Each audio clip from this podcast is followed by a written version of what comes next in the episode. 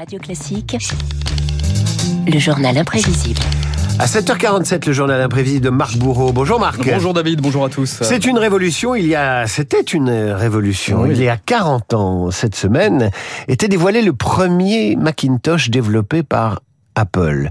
Au-delà de l'aspect purement informatique, l'arrivée de ce premier ordinateur destiné au grand public marquait un changement de société. Oh, ce petit bruit doit dire quelque chose à certains de nos auditeurs. Janvier 84, on s'attendait à un monde froid, David, un univers de machines comme dans Kraftwerk, mais Apple décidait de prendre le contre-pied.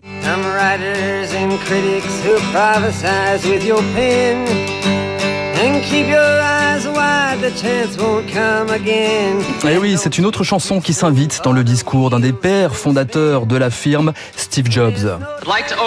Je voudrais ouvrir cette réunion en vous citant ces mots de Bob Dylan. Venez, écrivains et critiques, qui prophétisez avec votre plume. Gardez les yeux ouverts, parce que les temps changent. Oui, Steve Jobs n'avait pas encore de col roulé, David. C'était plutôt costume sombre, nœud papillon pour ouvrir la première grand-messe de la technologie ou comment une assemblée générale d'actionnaires se transforme en concert de rockstar et la star désormais, c'est une machine. You've just seen some pictures of Macintosh. Now I'd like to show you Macintosh in person. Et voilà le monde qui se met à acclamer un ordinateur, ce bloc qui s'allume sur la musique des chariots de feu, où apparaissent les mots à l'écran Macintosh incroyablement génial. Puis ce sont des fenêtres, des menus guidés par une souris, c'est du jamais vu Macintosh, un ordinateur pour la maison au prix de 6500 euros d'aujourd'hui. Quand même. Et quand même, hein, c'est pas à la portée de tout le monde. Et comme nous sommes aux États-Unis, David, et eh bien comme on dit, sky is the limit. Hello, I am Macintosh. Et oui, il parle en plus, le Macintosh. Il est content de sortir de son sac et il exprime même ses sentiments. C'est avec une immense fierté que je vous présente l'homme que je considère comme mon père, Steve Jobs.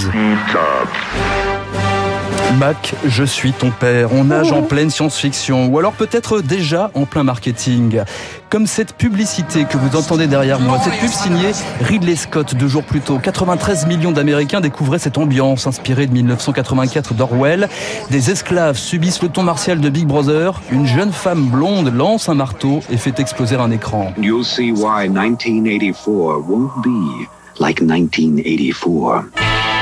Alors Big Brother, c'est l'ordinateur du concurrent IBM. 84, le début d'un western des temps modernes où le dernier mot revient à Bill Gates, qui finira par croquer la pomme quelques années plus tard avec Windows. 1984, tous les protagonistes sont là dans cette contrée que l'on appelle la Silicon Valley. La Silicon Valley, c'est une énorme concentration d'entreprises de toute taille, propres, non polluantes, un peu futuriste d'aspect. C'est le paradis de l'électronique, celui qui entre chaque jour davantage dans votre foyer. Les gens que l'on rencontre dans la Silicon Valley semblent plus épanouis. Souvent, ils ont quitté une condition qui ne les satisfaisait pas pour chercher fortune ici, un peu comme l'ont fait il y a 100 ans les chercheurs d'or.